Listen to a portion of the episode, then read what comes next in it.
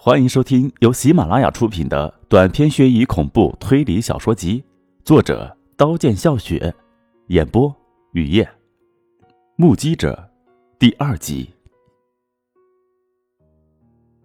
这是在哪儿？玉年说：“这是在我家。”我怎么会在你家？玉年羞涩的说：“昨晚你喝醉了，然后呢？”然后你就，玉年更羞涩了，自己明白，仓皇的逃出玉年的家，觉得愧对自己的女友，也许一切悲剧，就是从那时开始的吧。后来的一天，玉年到自己面前说：“我有了你的孩子，我给孩子取好了名字，叫童宁，好不好？”自己想，这怎么行呢？接力劝玉年把孩子打掉，听见要打掉孩子。玉年变脸了。为什么？难道你不想要孩子？你不想当爸爸？你觉得我不够好，我配不上你？我明白了。你得到了你想要的，就要甩掉我。你想得到没？我告诉你，我肚子里的孩子是你的，你是孩子的爸爸，这是事实，你改变不了。玉年说完，扬长而去，自己手足无措。不知道怎样处理这件事，不知道怎样面对女友，生活完全被打乱。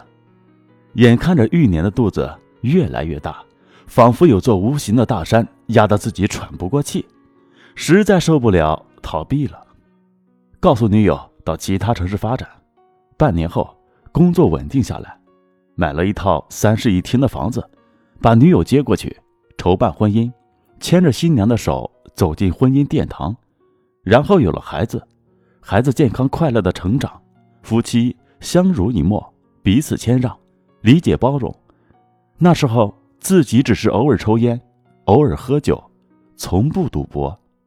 没有想到，这么多年过去，以为玉年早已经把孩子打掉，组建了自己的家庭。原来玉年从没有忘记自己。从姚晨失踪的那天起，玉年就不停的寻找姚晨。时光快速的流逝，孩子将要临盆，而他的父亲不知在哪里。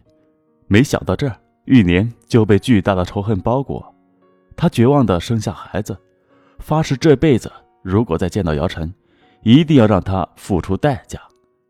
一晃又是很多年过去，玉年没有结婚，他独自抚养童宁长大。因为儿子的成长，玉年放弃继续寻找姚晨。就在玉年以为姚晨再也不会出现在自己生命里的时候，玉年带儿子旅游，看见姚晨他们幸福的一家，玉年打发儿子回去跟踪姚晨，找到姚晨的家。回到家后，玉年反复考虑，终于做了重大决定：报复。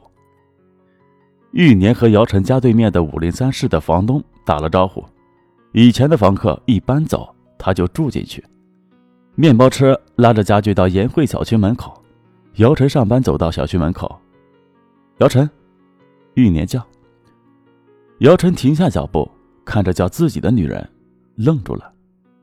玉年牵着男孩的手，指着姚晨，对男孩说：“童宁，叫叔叔。”男孩乖乖的叫：“叔叔。”姚晨不禁打了个寒噤，这是自己的儿子吗？和自己很像。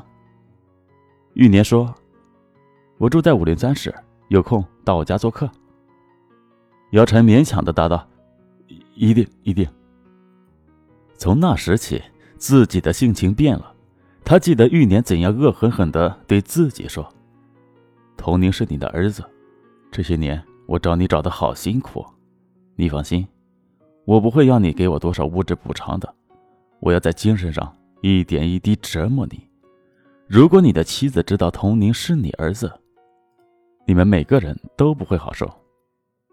玉年真的没有把童宁和自己的关系告诉给自己的妻子，没有告诉童宁那天他叫叔叔的男人是他爸爸。玉年不说，自己反而受不了。戒烟、戒酒、浇愁，迷恋上赌博，置妻女的生活完全不顾。如果昨夜没有和妻子吵，也许今天就不会有这样的结果。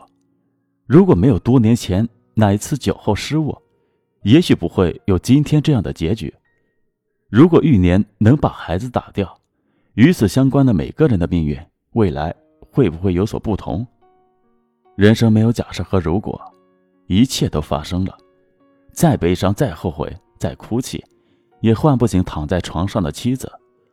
或许得到这样的结局，玉年会满意，会获得心灵的平衡，会放过自己吧。姚晨决定痛改前非，再也不让女儿受委屈。这个世界上最爱姚婉的妈妈走了，姚婉幸福的童年破碎，姚婉始终没有勇气原谅爸爸，尽管爸爸对自己很好。在学校，姚婉变得孤僻、自闭、自卑，没有心思学习，成绩一落千丈。由老师眼中的三好学生，成为自暴自弃的差生。看，这是没妈的野种。同学王娜娜指着姚婉的背对刘岩说：“姚婉装作没有听见。”自从失去妈妈后，姚婉周围的世界变了，温暖、安慰、鼓励、希望没有了。有的是冰冷怀疑、不屑嘲讽、辱骂，姚婉一下子从温暖的春天掉进了寒冬的冰窖。有几次，姚婉要自杀，到最后关头犹豫了。自杀的瞬间，他看见黑暗深处有一片亮光。也许社会上的人和学校里的不一样，至少还有童宁在。童宁没有给过自己伤害，为了童宁，为了走入社会，姚婉放弃自杀。不在乎老师的冷眼，同学的嘲讽辱骂。小学毕业，中学毕业，到高中，爱情之花纷纷开在青春的枝头，姚婉的情非之门也悄然打开。她喜欢上那位爱穿白衣打篮球的男生，高大阳光帅气。很多时候，姚婉趴在窗边，静静的看篮球操场上的他，任时光无声的流走。姚婉只爱慕。不表白，因为她知道，一毕业大家都将各奔东西，谁也不能无视命运洪流的冲刷。那高大阳光帅气的男生暗中嘲讽姚婉，姚婉知道后扑到童宁怀中，委屈的哭。童宁的心很疼很疼，他为保护姚婉不再受伤害，申请转到姚婉的学校，自愿留级插到姚婉的班。很多年没有在学校笑过的姚婉，看见童宁出现在教室门口，傻傻的笑了。同桌厌恶的撞姚婉，姚婉才没笑。童宁在姚婉后面坐下，一直是自己避风港的童宁来了。姚婉仿佛回到失去妈妈前的幸福童年时光。童宁的身边有很多追求者，而童宁只在乎姚婉。两人经常一块讨论学习问题，一块散步，一块吃饭。俨然是一对恋人，童宁一直把姚婉当做妹妹，姚婉也一直把童宁当做哥哥，他们的友谊是纯洁的。因为相伴，姚婉阴沉的世界飘来云朵，开始灿烂；因为相伴，姚婉下滑的成绩呈直线上升。高中毕业的成绩单出来，两人考上心仪的同一所大学。大学生活是自由浪漫的，花前月下，到处是亲密恋人。不知不觉，姚婉和童宁牵手了，不是友谊之手，是爱情之手。他们冲动的把彼此的初吻给了对方，而童宁不知道他吻的是亲妹妹，姚婉也不知道他吻的是亲哥哥。童宁、姚婉手牵手走到玉年、姚晨面前，说要永远在一起，遭到玉年、姚晨的强烈反对。如果你们在一起，除非我死。玉年说。你们可以是这世界上最好的朋友，但不可以成为恋人。”姚晨说。“为什么？为什么？”姚婉不明白，哭着跑了出去。童宁也不理解妈妈为什么反对自己和姚婉在一起。平时一块玩，没说什么。总有一天你会明白的，玉年说。童宁看着姚晨，想从那里找到答案。姚晨看着童宁。没有给出答案，把目光移到玉年身上，那种平静的眼神令玉年害怕。姚晨拖着沉重的身子回家，躺在客厅的沙发上，胡思乱想到午夜，依然不见姚婉的身影。姚晨担心姚婉出事，给玉年打电话。怎么了？玉年漫不经心的问。姚婉现在还没回来，我担心她出事。本集播讲完毕，感谢您的收听，欢迎订阅。